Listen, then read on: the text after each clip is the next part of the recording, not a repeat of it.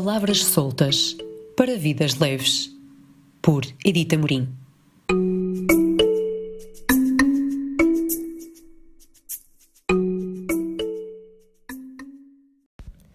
Começam então mais umas quantas palavras soltas, já o décimo conjunto de ideias e histórias contadas em tons de partilha.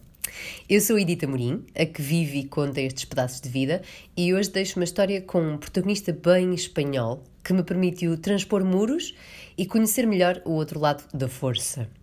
Cá fica a história com um nome fictício, mas factos tão reais como as aprendizagens que por cá me deixaram. Espero que desfrutem. Retomo uma história que contei vezes sem fim entre amigos, informações, como demonstrador do que se nos esconde nas aparências e nas aparentes impenetrabilidades. É a história do Francisco Martínez, o poderoso diretor de uma empresa madrilenha com quem cruzei passos numa altura em que os meus me levavam por caminhos paralelos aos habituais. Eu passava pouco dos 25 anos, mas já tinha chegado a um ponto da carreira onde sabia bem o que queria e me nutria do que fazia, bem ancorada nos meus passos. Por essa altura, por vontade de um mestrado conjugada à curiosidade de uma vida estrangeira, habitava Barcelona. Esticava o intelecto ao máximo durante as aulas de Master aos finais da tarde e noite e trabalhava paralelamente como secretária de Relações Públicas, pouco sofisticada, de uma associação ibérica ligada ao reclame comercial durante as manhãs.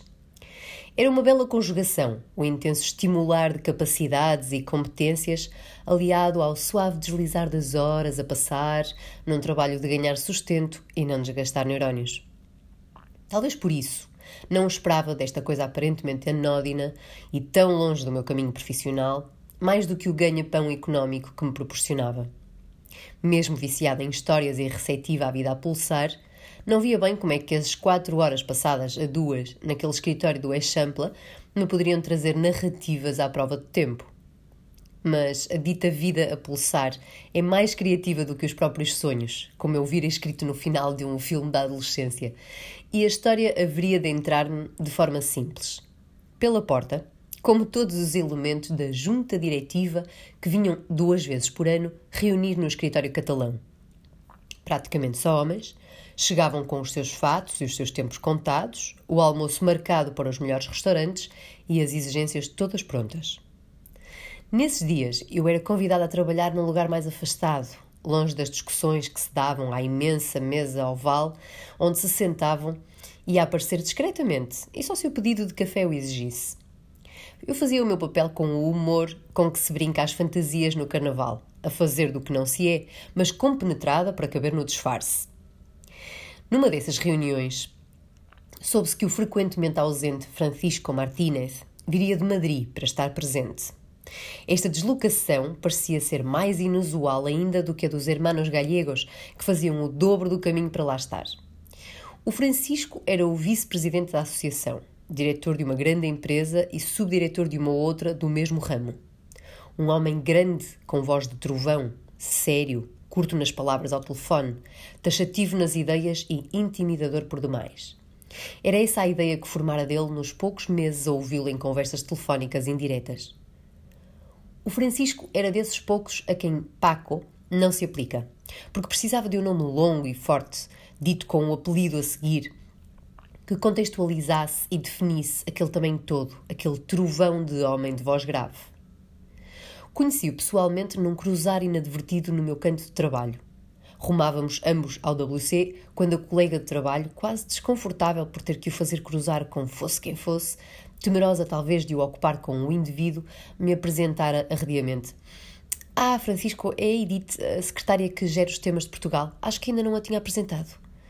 No meu castelhano de quem começara há pouco, sorri e, antes de qualquer oportunidade de sílaba minha, o personagem a quem eu punha finalmente cara e corpo olha-me de cima, de muito de cima, e diz num tom de quem está habituado a ver o mundo desse prisma confortável: hum, Não me lembro de haver, não. Acho que me lembraria.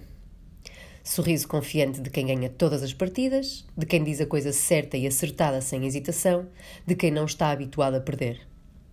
O olhar demora-se apenas o suficiente para não tropeçar nos meus pés e entrar no WC, esquecendo provavelmente o nome que acabara de ouvir. Naquele momento, houve em mim um raio que nos uniu. Tive a certeza que havia algo, alguma coisa mais escondida por trás daquele galo cantador. Não fiquei no ultraje, na humilhação, na indignação, mas passou por mim uma sensação de desafio, de certeza de que, bem desmontado, este humano teria algo mais para dizer ao mundo do que sobranceria com voz de trovão e machismo disfarçado. Deixei que o raio ficasse e o tempo fez o resto. Só meses mais tarde nos voltámos a cruzar, dessa vez na capital do reino. Já o meu castelhano era mais fluente, já o meu trabalho na empresa era mais desenvolto, já não havia uma, mas várias mesas à volta das quais todo o setor jantava e assistia, num evento de gala, à entrega de prémios e semelhantes coisas de fazer egos inflar. O meu papel era de novo bem secundário, mas os meus passos já me permitiam maiores voos. E foi assim que, de repente, me vi sentada na mesa da junta, entre homens de negócios que falam alto para impor ideias, bebem vinho como quem fecha negócios e se riem de boca bem aberta, como se o volume marcasse diferença. Naquele cenário, a única coisa possível era ativar o meu modo de observadora e registar para a aprendizagem futura os interiores de ambientes onde os homens e os galináceos tanto se parecem. Ao meu lado, de repente, o Francisco. Era a cadeira livre, que só o estivera porque este irrequieto e irreverente chefe andara em contactos e a fazer de status quo. Estava agora sentado, já com o final da refeição a anunciar a parte mais relaxada da cerimónia, aquela em que subiria ao palco para algumas apresentações e prémios. Talvez por isso falasse particularmente alto, particularmente forte, particularmente dominante. Ali não era a espada, mas a palavra que era um lei e ele fazia valer a sua pela forma potente com que lançava cada uma sobre a mesa, todo ele certezas, todo ele racionalidades indestrutíveis. Eu observava. Como quem vê um jogo de ténis pela primeira vez, e mesmo não conhecendo as regras do jogo, percebe mais ou menos o cansaço na cara de um dos atletas ou o jogar preocupado num dos treinadores. Naquela dança de poderes falados, Registro o seu tom e mais uma vez percebo o raio que me fez desconfiar do sentido infalível daquela trovoada. E é então que, numa pausa de discursos e momentos festivos, lhe pergunto baixo e discretamente: Francisco, ¿te puedo hacer uma pergunta? Com o seu ar de quem se prontifica para tudo explicar e para o mundo com isso iluminar, gira o tronco enorme, perfeitamente bem vestido e abre um Sicília, o que quieras claramente predisposto a dar duas luzes àquela secretária jovem estrangeira que estaria com certeza perdida. E sem pensar muito, sem pensar nada, aliás, deixo sair sem filtro a pergunta que se fizera raio há uns meses atrás e que agora trovoava na minha própria boca. Francisco, tu onde é coño tienes la emoción? O que, traduzido de uma forma intraduzível, seria algo como questionar onde raio tinha ele a emoção. Nesse momento, o seu rosto muda e o meu encara-o de frente. Olhos nos olhos, humano diante de humano. Sem importar os cargos, os poderes, as pré-histórias de cada um. Eu olhava-o como era na realidade, sem nada a perder, mas pronto a ganhar. Ganhar a certeza de que por trás das impenetrabilidades existem copos de cristal fino. Ganhar o abrir de porta ao que nos une, em vez de esmurrar de novo o nariz nos, nariz, nos muros que nos afastam. O seu olhar era outro, estava fixo, inquieto, curioso, intrigado. Volta a perguntar-me o nome e quer saber o que levava à pergunta. Eu explico-lhe exatamente o que pensava sobre a certeza das aparentes intransponibilidades.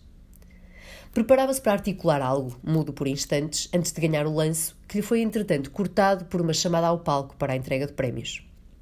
Na situação onde ficou, sussurrou-me um convicto: Não te vás embora sem acabarmos esta conversa. Eu quero saber mais. Não tive tempo de lhe relembrar que a pergunta tinha partido de mim e que era eu que tinha curiosidade sobre o que ele se escondia por trás da carapaça que, intuía, era mais fina do que aparentava. Já ele estava no palco, rodeado de palmas e de novo erguido nos seus quase dois metros de imagem física e poder social. Nessa noite, depois da cerimónia terminada, acabámos no bar diante do meu hotel a falar da vida. O fato caríssimo fora trocado por uns jeans e uma camisa descontraída, o corpo já não parecia tão imenso, agora sentado num banco alto em redor de uma barrica a fazer de mesa. A voz já não ribombava como trovão por entre a música que se impunha e os holofotes já não o iluminavam, porque a penumbra era a de um bar madrilenho às duas da manhã. Ali ele era um mais, e eu era mais eu.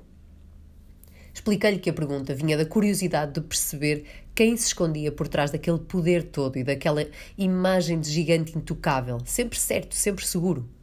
Que sabia, por profissão e por experiência do humano, que até as paredes mais firmes têm porosidade à luz em algum ponto e que me questionava onde se encontrava a sua. O Francisco Martínez começou então a abrir não brechas, mas todo um portão como quem percebe que pode deixar cair disfarces sem ficar despido, começou a contar a história. A história de família, uma família com dinheiro, poder e uma tradição patriarcal que mantinha os primogênitos à frente dos negócios. A história de um pai que lhe confiara, sem algum dia se preocupar em inquirir se essa confiança era boa ou má, todo o seu império e todas as suas expectativas.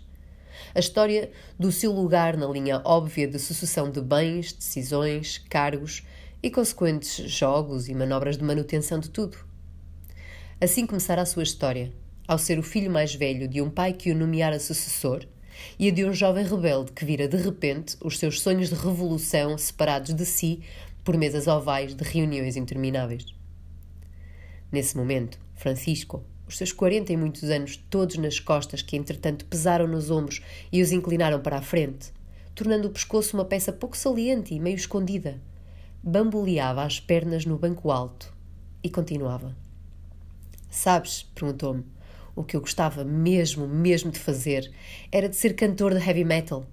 A minha onda é o hard, os casacos de couro, os concertos escuros, os sons guturais, os cabelos bem compridos a anestesiarem de tanto abanar. Mas esse é um Francisco que não cabia na história do meu pai. Por isso, com a responsabilidade e quantidade de trabalho que tenho, agora só saio muito de vez em quando, quando consigo pegar na mota, vestir o casaco de couro preto, fazer quilómetros a sentir o vento no corpo todo e assistir a um, um concerto, a gritar até perder a voz. Eu esquecer a minha canha sobre a mesa. Ouviu com a certeza intrigada de ser precisamente algo assim que a intuíra. Um jovem escondido nos sonhos, um rebelde preso num fato de grandes, um intimidador intimidado pela sua própria realidade. Aqui estavam elas, pensei, as emoções. Aquelas pelas quais eu tinha perguntado à mesa do jantar de gala. Estavam aqui as emoções e não eram nem sobranceria, nem prepotência, nem agressividade, nem raiva. Era só o estar perdido num caminho decidido alheiamente e sem grande margem percebida para alterar. A noite acabou serena, num abraço em que ele teve que dobrar muitos joelhos para chegar mas vergou-se e veio, sem galanteios nem marcações de território.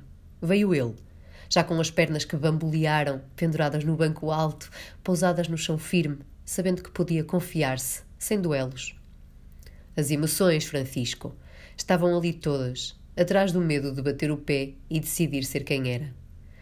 E eu, na senda que fazia de aprender mais nas aulas à noite, confirmara que valia a pena perder conteúdos programáticos teóricos para estar ali, àquelas horas, a aprender de outro humano em direto e direta na abordagem. Até os poderosos trovões têm pernas finas que abanam timidamente a contarem porque é que os seus barulhos assustam.